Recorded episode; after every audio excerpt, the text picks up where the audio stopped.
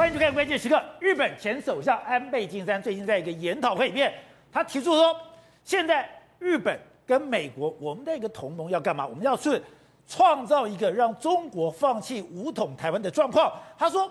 我要让中国放弃武统台湾，我要有那样的能力，我要那样的意志。日本也要强化我的防卫力量，以日美同盟为核心，提高组合力。那这个各组力量，我要怎么样呈现呢？没有提到，他要大量的发展无人机。现在，所以日本跟美国就要发展一个无人机队，而这个无人机队之前他们有一个中程僚机计划，就是。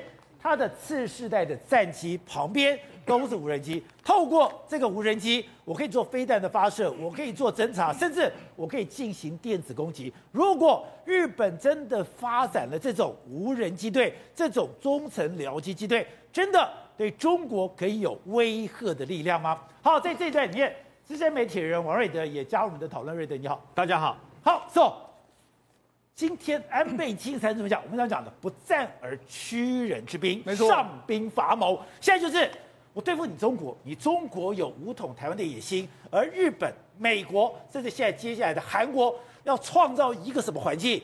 创造中国放弃武统台湾？没错，实际上要阻止中国，因为为什么？一旦你这个打台湾的这个压力非常大。台打台湾的伤害力非常大的时候，中国可能就不会这样做。哦、所以安倍的说法是这样：安倍虽然出席这个相关研讨会的时候，他就说台湾有事的话，日本绝对有事。而且习近平是主张要统一台湾的，哦、所以他就说了，因为拜登呢之前有说要美国会防卫台湾，所以他说日本要负相关的责任。他说日本要要增加国防预算到百分之二以上。所以要创造一个以美日为同盟为核心的，提高核主力，让中国不敢犯台。哎，你以前连一趴都没有，对，你现在变两趴了。对，那安倍为什么讲话非常具有分量？因为我们知道他是目前是自民党里面最大派阀的主席，虽然说他不是任何的这个职位，但是他对政政局有相当大的影响力。就他一讲之后，你知道这个岸田文雄马上就跟着说，好，没有问题。岸田文雄讲什么？对，我们就说好，我们现在呢，美国跟日本呢要联合发展所谓无人机。无人机来说的话，它当然剑指中国的意味非常多，因为它不只是无人机之外，它还可以发担任发射飞弹，还有探知，还有电子攻击的无人机。另外一个，这个岸田文雄也推出一个叫做“古太方针”。古太方针简单的来说，就是我准备未来把我的武器呢输到输到十二个国家之内，打开日本武器的捆龙锁，让日本成为一个武器的大国。所以以前日本你可能什么？我先卖一些装备啦，我先卖一些卡车啦，卖一些轮型车辆。现在我的现在现役的飞机，我现在现役的战舰，对我也可以出口了。对，因为我们知道说，事实上目前这个日本在研发一个次世代的这个概念的战斗机，叫 FX 的这个次次世代的这个飞机。他们现在准备要在 FX 的飞机里面，它是一个作战平台。作战平台里面来说，它有僚机，它的僚机就是类似这样子的，叫作战无人机。它要协助他们一起来做攻击。那这个攻击里面来说，你看这个无人机呢，具有所谓侦察，还有反飞弹，还有对地对海攻击能力。哦，然后可以跟 FX 的搭配作战，也就是它中程僚机这样一个概念。以后可能一台 FX 出去之后，旁边有非常多的无人机跟它一起协同作战。这就是日本呢，他们在这个 FX 的这个做的飞机里面。其他的一个这个无人机，那这个无人机目前就是要由美国跟日本来共同开发，对，搭载在 FX 的战斗机上面。中间那个位置是它的下一代世代的 FX，对，旁边都是无人机，对，而这些无人机我可以做侦察，我可以做攻击，甚至我也可以当自杀炸弹，对，而且我可以做这个对对地跟对海的攻击。所以呢，事实上这是日本在布局的一个状况。那当然了，剑指中中国的意味是相当明确。那么日本现在其实都在测试，那之前他们就用战斗机呢。你看这是战斗机，它旁边就有无人机的这个载台在旁边，他们就曾经测试过非常多。也就是说，你看这个飞机的平旁的旁边呢，就伴飞了一台无人机，这是无人机，对，无人机，无人机的僚机在那边做一个测试。那这是无人机僚机呢，准备要降落的视角，你可以看到它在降落的这个状况都都非常非常清晰。所以告诉你说，日本其实他们已经想好了。因为未来我们就是这个一个 FX 飞机出去之后，我有个作战平台，然后里面有非常多的无人无人僚机呢，一起出去协同作战。那日本的无人机很厉害吗？而且事实上，日本的无人机，尤其是他们的这个在雷达方面啊、电站方面，这的确是没有问题的。那如果美国一起来开发的话，它未来的技术呢，可以说是相当相当坚强的一个国家。而且我们知道，我们曾经介绍过，美国在美国本土之外。它最大的油库、弹药库都在都在日本，对，有的在加手纳基地，有的在普天间基地，反正在这个地方，你随时要油弹，它都非常的充足。可是没有想到，日本说这不够，我还要再补充，还要再强化。没错，事实上日本现在已经说了，他岸田文雄已经说要把这个他们的国防预算增加到这个 GDP 的百分之二。那百分之二里面来说，里面增加什么最多呢？他里面讲的非常清楚。你看，这是东东京新闻的话，弹药的储备要扩充嘛。哦。所以他准备要怎样？你看，这是原本的他们预算里面的弹药储备，在二零一四到二二零一八的时候，平均是一千九百零四亿日币，就在增加百分之十九，来到两千两百六十六亿。哦。那这主要增加什么呢？增加包括说像我们讲爱国者飞弹。还有这个，包括说像这个鱼鱼雷啦，鱼雷相关的，还有这个暗自的飞弹，他们不是在想说我们要做一个所谓的这个地的地对地的这个攻击的这个相关的载台吗？这些全部都要增加，而且把这个弹药的库存都增加之后，因为有可能会作战，有作战的时候我就要增加这些储备，万一真的派上用场的时候，我马上就可以用了。所以我要讲的，哎，我不是把东西放在西南诸岛，西南诸岛上面。所有的飞弹、油料，所有要一应俱全。对，好，那除了这个，我要备妥备妥所有的原物原料之外，第一个，我们知道日本现在在开发相关的武器，包括说像 F 三的这个战斗机啦，包括说像日本跟英国合作的这个 AAM 的这个飞弹，抱歉，甚至他们 FX 的飞弹飞机。都花很多钱，那花很多钱的时候，哎，我要降低成本，那怎么办呢？于是呢，这个岸田文雄就执行了一个叫做“古泰方针”。骨态方针简单的，什么叫骨态呢？就把骨骼弄得更加强壮，叫骨太骨太方针。硬骨头的意思。对，那硬骨头之后我要怎样？我就准备把未来，因为那过去一段时间呢，日本的他们的武器是没办法外卖的，他现在就直接把这个出把这个出个出口给他放宽，放宽叫做什么？他们叫。防防卫装备品和技术移转的这个协定，你反正你只要跟我签了这个协定了，我都可以移转相关的武器给你，包括说像飞弹呐、飞机都可以给你。这就是目前跟他签的这这些国家，包括菲律宾啦、印尼啦、越南啦、泰国啦、马来西亚、澳洲啦、印度啦，甚至在这个欧洲的德国啦、意大利、法国、英国还有美国这些国家，我也都可以出口给你。那出口给你的时候，你也可以来来，我们一起来 share 相关的这个研究经费，所以。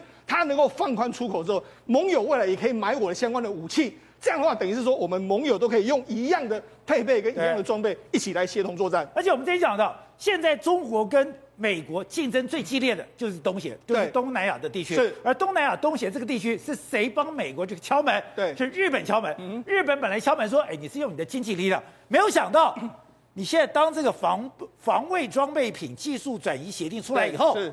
你整个东南亚，对。你都可以卖武器，没错，而且东南亚他们都对日本的武器是相当相当的有信心的，所以他未来如果能卖到那个地方去的话，军舰可以卖啦，飞机可以卖的时候，甚至炮弹都可以卖的时候，哎，那个竞争力可能会增加非常多。好，那除了这个之外，我们讲，事实上日本最近还有美国，真的非常担心台湾问题，所以紧接下来的话，在六月八号的时候，在美国、韩国跟日本，他们这一次要举行一个副长、副外交部长级的一个谈判。这里面包括说美国国务卿的谢尔曼啊，这个外日本外务省的这个事务官申申建良啦，包括日本啊南韩外交部的第一次官赵贤东，他们要进行一个什么？他们要进行当当然重点在朝鲜的核子弹的问题。另外，他们可能会讲到台湾的问题哦，所以那事实上他们这一次日本、韩国、美国会谈台湾，谈到台湾问题。事实上，他们之前去年曾经有举行过一次，也是日本、韩国跟这个这个美国。就当时呢，因为有独岛的问题，所以日本拒绝参加，所以那时候没有没有办成功。但是在我这个目前尹锡悦的政策是亲美之下，他们三个国家当然外交部长可以，外交部副部长可以坐下来好好的谈的非常清楚的这个状况。好，那除了这个之外，那日本。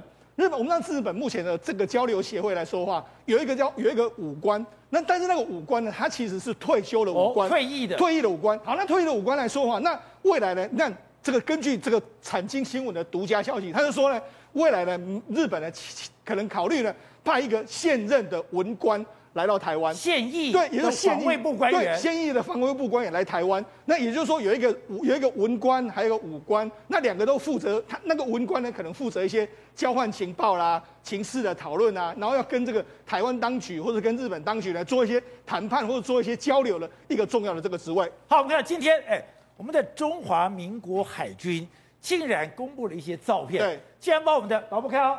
我们的布雷战力，我今天看来吓一跳。对，会不会鱼雷，那么就水雷弹就这么一点点吧？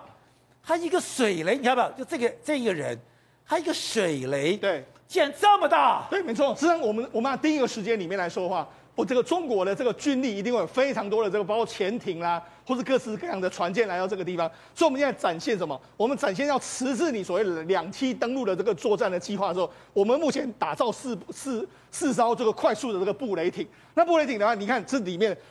这个鱼雷当然是放在这边，那鱼雷放在这边来说的话，就等于说，你看我们这整个装置里面有这个鱼雷的调置的这个状况，准备把鱼雷调置到什么地方去？甚至我们还有自动的这个布雷系统等等，还有未来美国可能会给我们所谓智慧鱼雷等等一些相关的产品。那这个当然毫无疑问都是在增强我们的不不对称的这个作战能力，特别在面临到中国的这个两栖登登陆作战的时候，有非常大的这个杀伤力。好，董事长刚才讲到的。现在美国我要包围中国，我当然要拉帮结派，而这个拉帮结派有几个地方它不是那么容易控制，一个是印度，一个是东南亚，所以日本就进去了。可以你当时讲说日本进去对印度来讲非常重要的是，印度现在都是俄制装备，在这次俄乌战争打得这么惨，他一定对俄国装置没有信心。可你叫他买美国装备，他是不结盟国家的老大，他也不可，他也很难。这时候你就说日本会进去，果然。岸田文雄就说了，他现在有一个古泰计划，古泰计划是我要出口，现在争取出口我的现役武器能够到其他国家，而印度就是日本的最重要市场。印度这个国家非常特殊啊，他自己从的国策里面，他不不去没有积极的发展所谓的军火工业哦，但他是个 GDP 很大的国家，对不对？可他不愿意哦，不愿意，他一直用采购的政策来取代生产政策。结果，但是采购对象是谁呢？主要是俄罗斯。他本来是俄罗斯，俄罗斯二三分之二都是俄罗斯的。他当然，他后来也有一些跟法国也有一些技术合作了，开始有开始 joint venture 开始生产制造。但是未来他现在发现一个很尴尬的情况：如果因为俄罗斯不能买了嘛，那问他敌人是谁？他是中国。中国。他如果说直接搞到跟美国去买的话，那就得罪俄罗斯，对不对？哦。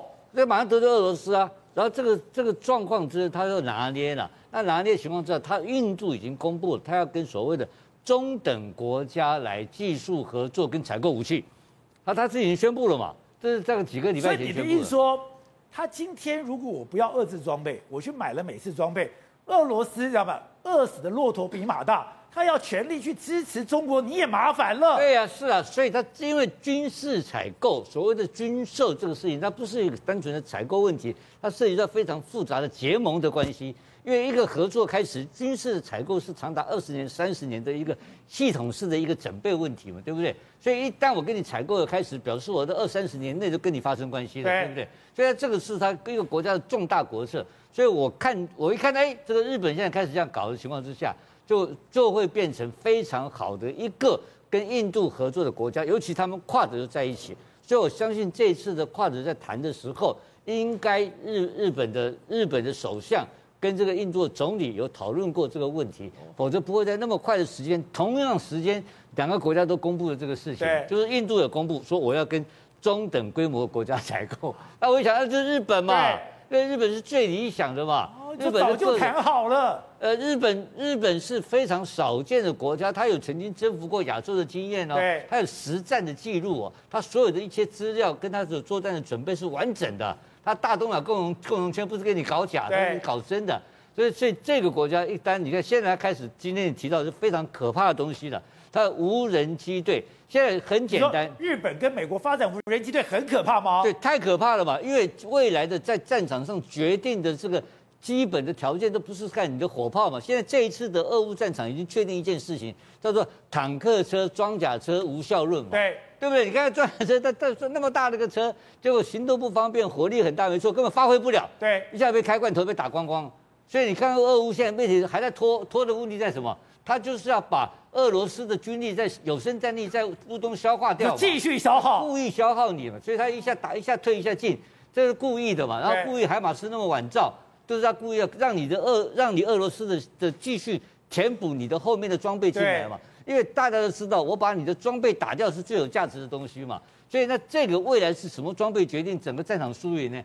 当然是通信电子，然后无人机 AI 这整个系统化的东西嘛。那这个系统化的东西，全世界最强的是谁？当然是美国。可是你知道美国的强的背后有谁啊？日本，就日本啊！日本的微电子是世界一流的。对，日本电电子，你看电子战，就为什么俄罗斯很多东西它没有办法发扬火力？因为它电站上就被封锁掉了，它被电站整个被干扰了干扰掉了嘛。那你，我现在请问你，我们前去年的时候，这个东风二十一，去年不是有一次这个这个中共的解放军的飞弹演习吗？发射四枚，发射四枚只有两枚出现了，两枚到目标，另外两枚不见了嘛，对不对？所以它，这就是干扰的结果，就是现在你证明。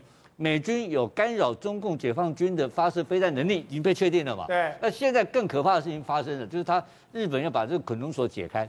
那日本在做科学发展的时候，尤其实用科学是世界一流的、一流的、一流的国家。所以我认为，我现在做大胆的、大胆的这个判断，我认为日本一定是将来跟印度做很多技术上的整合，把军事技术输送透过日本。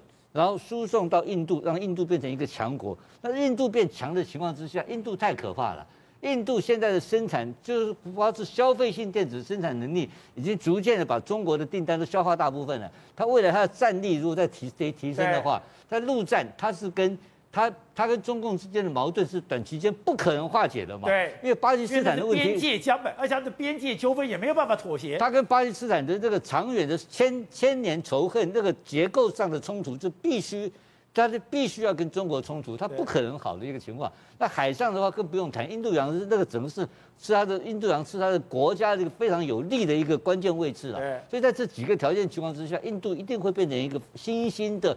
这个军事上的强国，那这个强国如果跟日本合作，他们现在已经有这个基础了嘛？对不对？最好牵制中国的一个旗了。当然，印度印度一定是印度一定是能够分担到大部分责任。然后另外一个，今天你提到 GDP 的百分之二，你知道吗？全世界第三大 GDP 国家是哪个国家？就是日本啊。第一大是美国，第二大是中共，第三大是日本啊。日本就年 GDP 五兆多美元，它这一年就搞一千亿美金。他一年搞一千亿美金，美国给你搞八千亿美金，那你我请问你北京怎么办？跟进，跟进，就把你钱烧光光，就把你拖垮嘛，还是这个拖垮的概念嘛？所以说，今天美国对俄罗斯对中国都是拖，但拖的方式不一样。对，就拖就是让你花钱，最重要是把你的国家的生产力、国家的重大的资源给你消耗掉，但你没有办法。所以他，所以安倍讲的很对嘛，他说要。就要创造出让中国放弃武统的情况嘛？那怎么办？那你穷嘛？那你科技落后嘛？就这么简单两个事情啊！你的科技输给我，我一一打仗我一定赢你嘛！我赢你赢你一个世代，然后你没有钱你怎么搞？那他现在中国现在的科技来源已经逐渐被全世界封锁，对，所以那在这个上面来讲的话，落差那么大的情况之下，然后钱又在花光的话，他怎么就没有兴起战争的能力？在二十一世纪兴起战争的能力是靠什么？一个是靠钞票嘛，一个是靠科技嘛，对不对？那以前在二十世纪是靠什么？靠煤嘛，靠钢铁，所以俄罗斯、欧洲搞煤钢共同体嘛。现在这个时代是靠科技，所以这日本的科技力量一进入世界的这个军事体系的情况之下，会做非常大的结构性的改变，台湾也可能因而受惠。知道我们知道，当李学上任之后，哎，整个东亚其实完全不一样，甚至他整个国家的政策也跟过去完全不同。过去我在北韩，我非常的忍让，北韩只要射飞弹，我就非常紧张，然后开始我要协调，我完全不要激怒北韩。可是这次北韩你发了八枚飞弹，我也丢八枚飞弹，八枚飞弹里面有一枚还是美军发射的，甚至你本来不要美军美韩军演，我现在大规模美韩军演，甚至这些所有的动作有一个关键，源头打击，你从哪里打出来，我要把你彻底消灭掉。对，为什么大家都在问，为什么韩国这次这么这么强硬？你射八枚我就射八枚。因为其实，在韩国一直有一支神秘的部队，叫做韩美联合师。他们成立的时间在二零一五年，他们成立的目的就是去源头打击，包含斩首金正恩这些训练都在他们的训练过程中。这个韩美联合韩美联合师是源头打击，是要暗杀金正恩金家王室的。对，韩美联合师状况是，它是在二零一五年一月成立哦，它是全世界第一个两个国家，就是韩国跟美国。旅级作战兵力共用单一指挥体系的师级部队，换句话说，你看这个部队里面，对，有韩国的旅，还有美国的旅，可他只要一混编之后呢，大家所有吃喝拉撒，包含武器，包含战术，一模一样，完全没有分。那这个呢，他们所以我们看到其他地方都是你是美军，我是韩军，只是说我可以接受美军的调度，但这支部队是美国跟韩国我是混编处理了。欸、这件事情在美国跟日本都做不到。美国跟日本美军如果要降落在日本的机场，原则上也要先打招呼。对。可拍谢在这个里面是完全一模一样，他所有受接受一样的训练，对，一模一样训练，你就是要达到韩国标准跟美国标准一模一样。可是好，大家问，大家会问这个东西做来干嘛？他说要有销毁大规模杀伤性武器的能力，什么意思呢？今天很简单，今天你北韩如果打核弹过来的话。你今天要有能力在北韩境内销毁大规模杀伤性武器，甚至呢，我们过去看到一些这个所谓的演训画面，对，除了这种野野地之外，他们要去模拟北韩的房子，去北韩里面逮一个白白胖胖的人出来，这样的状况，我们画面也有看过，哦对，所以这些都表示哦，对于韩国来说，他们本来就早就为北韩去试射武器这件事来去做准备。所以这个韩美联合军是一个特种部队。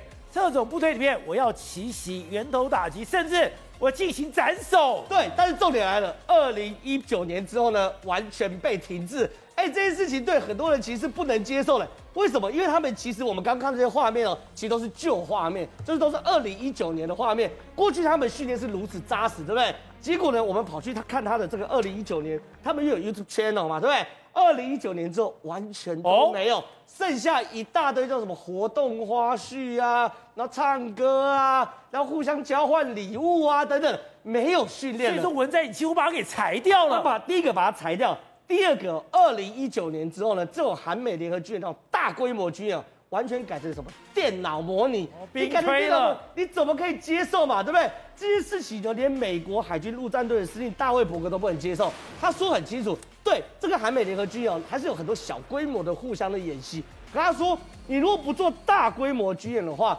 第一个你上层军官永远指挥不知道确不确定可以达到；第二个小规模部队要互相配合嘛，你动员能不能再一样做？他讲的很清楚，他说韩美联合军演不要在电脑上，应该在野外大做文章嘛。这些事情呢，连老美都看不下去了。所以哦，现在哦，因为现在已经换了新的人了嘛，对不对？今天最新的状况，他们竟然干嘛呢？韩美联合是在礼拜三，呃，这三号，三号成立，说说，哎，我们要纪念七周年纪念仪式。这七周年纪念仪式哦，哎，象征意味很浓。这象征什么？韩美联合，等我们带大点哦，象征韩美联合军演要重启了嘛？这个神秘的部队要重新开始了嘛？而且呢，陆军的呃陆军的参谋总长讲得很清楚，要打造成天下无敌的部队。所以你可以看到，尹锡悦在的韩国确实哦。把很多獠牙都收起来了，把很多强硬的部队都把它消失掉、软化掉。你说文在寅的时候，哦，对，文在寅的时候，但现在尹锡悦呢，把这些獠牙全部都张开来，要重新磨砺嘛。所以我们知道，尹锡悦上台之后，我们当时做了一个大家非常惊讶，是七个非常重要的作战官，结果没有想到，从你的参谋总长、各军种的参谋长全部换掉，换掉了以后，他们居然变得这么强悍。南韩陆军参谋总长朴正焕居然讲，期待韩美两军团结一心。将联合式发展为天下无敌的部队。韩国地面作战司令全东正就讲，感谢官兵为守护韩半岛和平自由，建设一个坚不可摧的韩美同盟。你看他们都讲到同一个字，韩美同盟，或者韩美两军，就是两边已经重新开始嘛。甚至哦，现在最新有个时隔四年又七个月的、哦、韩国的闪电直升机航母跟美国的雷根号一起军演了嘛。这个画面其实是非常非常哎，四年七个月的航母联合军演，概概是什么概念？就是文在寅上的时候就没有参加，没有没有举办过这个军演嘛，除了第一年的第一次嘛。这个东西呢，你看哦，雷根号当然大家很熟悉，可是这个马罗呃马罗岛号这个东西是韩国的直升机航母，我认为我大胆判断，因为现在啊它还在起降所谓的直升机，就是马罗岛号的上面的状况，我认为美国会要求把它改装可以起降 F 三十五。这东西日本也是改改装完吧，对不对？所以未来的对于美国来说啊，它在整个西太平洋战争一旦打打打打打响之后，它的载具又多了一个嘛，所以整个韩美真的动起来了。未来就是瞄准北韩跟中国。好，董事长，你今天讲尹锡悦放弃了绥靖政策，然后一个翻天覆地的大变化，可这翻天覆地也太夸张了吧？两个总参谋长居然同时讲，我要打造坚不可摧的韩美同盟，我更没想到。韩国跟美国居然有一个混编，两个完全不同国家混编的部队，而这个部队是要做源头打击，更不用讲，今天北韩发了八枚飞弹，南韩马上还颜色发了七枚，再加美国一枚，哎，美国这一枚就代表这个赌我赌下去了。现在这个问题很麻烦在哪里？因为朝鲜半岛的问题哈、哦，是一个战争与和平的选择。因为按照目前的形势来看的话，金小胖是很得意洋洋的，因为他得到了中国跟俄罗斯的支持，然后在联合国安理会他得到了胜利，所以他怎么可能放过这个？他怎么放过这个大好良机呢？因为他本身国内有疫情的问题，有饥荒的问题，所以他必须要在外面闹搞事情。所以南北韩有冲突情况之下，对金家的王朝跟政权有巩固的效果，这是第一个前提跟基础。那这种情况之下，南韩是不可能主动发动战争的啦。但是这个战争的发动者一定是由北朝鲜先开始的。那北朝鲜如果逼于无奈的话，这个可能性就会加大。目前看起来，双方你刚刚讲到的，你八颗我八颗，再聊后面是什么东西？再来后面会回家休息放暑假吗？当然不会的嘛，一定会持续升高嘛。升高的时候会有会有什么样的接触战争会开始？我们不知道，可能是海战上海战的接触就有可能开始。那我认为这个战争是一触即发，这个一触即发是非常麻烦在哪里？因为因为两边南北韩都主张什么？都主张统一哦。对，两边都主张统一哦，没有一边要放弃统一啊。所以如果是武装统一的情况之下，或是金家的王朝。崩溃的情况之下，金家王朝是有很可能崩溃哦，因为他是跟一些寡头、跟一些军头的合作，而统治了大部分贫穷的一些老百姓。对，老百姓是活不下去的。可是他是压制能力很强。可是根据了目前的媒体不断的进步，压制能力是在是在松散的。而且中国跟俄国跟他本身有好几个派系的斗争，都让这个国家陷入非常内忧，其实是非常严重的。可是你想想看，想象一个画面。如果今天南北韩开战的话，中国怎么办？你认为他们七十年前他们出兵了，出这个毛泽东决定出出兵抗美援朝，出打韩战这一次，他现在还敢不敢打？他非打不可啊！他打的话，结果是什么结果？对，会输会赢，会你他会赢吗？按照现在的科技来讲的话，打下来结果，我不认为中国会赢的。但是中国能够忍受。扫掉这个朝鲜半岛，扫掉整个缓冲地带，然后直接面对美军的第一级攻击吗？没有办法。这是开玩笑，这是美军第一级，因为美军在驻朝驻在驻韩，美军不会撤退，永远不会，一辈子五十年后也不会撤退。那个他他妈嘎头嘛，黑社会的，我好不容易我这个我站在一个嘎头，我永远不会走。你每天讨论都屁话，我不会离开的。他是美国霸权的一个代表的一个力量。如果南北韩统一的情况下，美军就到他门口来了。哦，那这个那中国昏倒了，中国这个国家怎么就过鸭绿，随时过鸭绿江了？对呀、啊，完全没有缓冲。那过去的从川普以前对老对南北韩的策略上来讲的话，确实就是尹就是尹锡悦讲的绥靖，就是绥靖政策，以避免战争，因为他们知道这个战争打下去，结果我不是跟你北朝鲜打嘛，是跟中国的，中国跟俄罗斯干起来了嘛，会有大国战争的可能性，因为七十年前。的韩战死掉了三万多美军嘛，对不对？这这个这个事情记忆犹新呐，所以美国人不敢轻易轻启战端。可是根据乌克兰这次事件来看起来的话，哎，这个南韩国高丽棒子本身就很能打，对，而日本人一定会，现在日本在后面要 GDP 要增加了，对，干脆解决问题啊！我就跟你每天这样搞搞，所以日本也想打，所以我觉得内心深处他们不怕打了，日本跟跟南韩不怕打了，那金正恩想打。这就是有意思在这个地方，所以这个事情是一个很大的变数，不是八颗飞弹的问题，是整个情势有巨大的变化。那这个巨大变化让金家会跃跃欲试。好，所以是从当然讲，现在大家最关注是在俄乌的战场。俄乌的战场本来乌克兰讲，哎，我其实是要请君入梦，我要布一个阵，让俄罗斯进来。大家想。你在开玩笑？你的北顿涅茨克都已经被打到九成了，没错。结果没想这两天又打回去了，没错。实际上，我们之前都在一直关心所谓北顿涅茨克。那前几天的时候，曾经说到俄罗斯已经占领了该地百分之九十。可是这几天的时候，乌克兰又说：“哎，我们从俄罗斯啊夺了百分之七十的土地回来。”那到底是真的还是假的？你可以看到说，事实上在五月六号的时候，红色的区域是，你看军队是往这个方向。对。可是你看到六月六号的时候呢，就反过来就变成说往回撤，所以看起来的确俄罗斯军队在往回撤的一个一一个阶段。那你看，真的打出去了。对，为什么打出去？因为事实上在过去一段时间，在北顿涅茨克外面的时候，事实上它是比较平坦平坦的这个地形。虽然俄罗斯当时用什么 TOS-1 啊。用这个牡丹花啊，这种大型火炮不断的轰你这个乌克兰，所以乌克兰军方其实被打到有点毫无招架之力。那怎么办？虽然说乌克兰也有多管火箭炮跟你对轰，但是你打在这个位置来说啊，对这个乌克兰它重型武器比较少，比较不利。所以呢，乌根据乌克兰总统顾问他就说，我们是请军入瓮啊，我们假装从北顿涅茨克撤退之后，让俄军进来。俄军进来之后呢，他的大型火炮炮派不上用场，我们跟他进行什么城市战、巷战？他的重型火炮，你看，所以你看，在北顿涅茨克有非常多的这个巷战，他们意在就是说，让你全部进来之后，我在城市战里面消耗你的这个重型火炮的这个部队。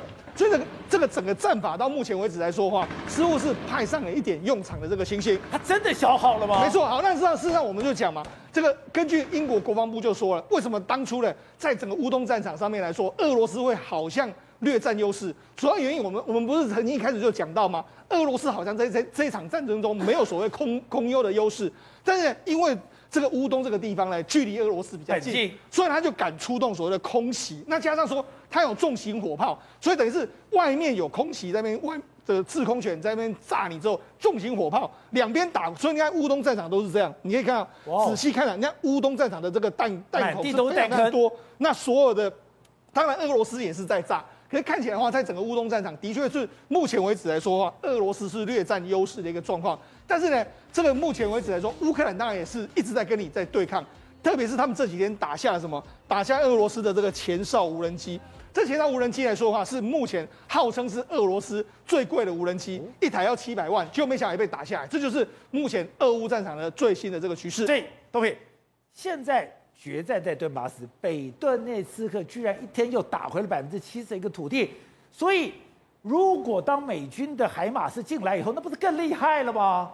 是，其实呃，现在乌克兰的打法哈，跟前前面一段已经不一样了，啊，前面一段我们是看到就是这种单兵的打法，对，拿个监视武器，战战场也跟那个不一样了，那俄罗斯的火力还是很强的，这个是不可否认的。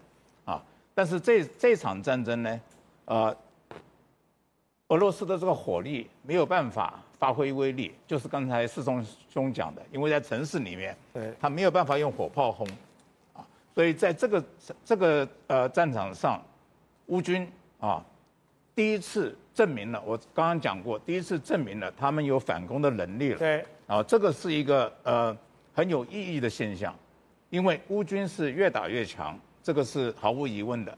那俄罗斯的军队现在是一直是在被削弱的。那现在呢，普丁又下了一个一个 deadline，就是七月一号哦，要把顿巴斯打下来。他下七月一号的？有有有，他也下了七月一号。那你有没有？你记不记得先前他一个 deadline 是五月九号？对，胜利日。但是呢，乌克兰军队没有让他达成这个愿望，他就是在亚速钢铁厂死撑过这个是这个日期。那么我可以预想到，这个七月一号，乌克兰军队也会想方设法不会让俄罗斯拿下顿巴斯得逞啊。那现在呢，这个战争前一阵子拜登啊曾经有讲过一个话，他们提供海马斯火箭，最主要的目的是希望让乌克兰。在谈判桌上有更多的筹码，那这句话的潜意思就是说，要让俄罗斯没有筹码，那这个顿巴斯之战，这个焦点可能就在这个地方。对，啊，乌克兰是要全力，不能让俄罗斯得逞。这个战争呢还会持续下去，因为呃前两天这个北约的秘书长到美国去访问了，啊，谈过之后他出来发表一个谈话，他说。这个西方国家要做好长期的准备，换句话讲，就是说，西方国家也会继续支持乌克兰打下去，啊，打下去的结果就是要让这个俄罗斯在乌克兰战场上把他的军事资源消耗掉，啊，那最后乌克兰，我我曾经讲过，乌克兰这个场打这场战争，只要他让俄罗斯不打赢，他就胜利了。那可是乌克兰付的代价也太惨痛了吧？是，这个代价当然很大。我以前也讲过，马里乌波尔现在最近这些平民的死死伤的这个这个数字慢慢出来了，那个比先前的布查那些要严重了很多倍。对。但是这个是没有办法避免的，因为这个战争我说过，这个战争是俄罗斯执意要打的，你没有办法阻挡他，而且他的打法就是这么残忍，他就是这个地毯式的这个这个焦土打法，把你全部打烂掉。那么在在这个打法里面，平民的死伤是很严重的。那最关键的就是说，乌克兰的真正的军力并没有被你打垮，所以他会有反攻的机会啊。那这个。反攻的日期，我相信在半个月到一个月之内，我们会看到的。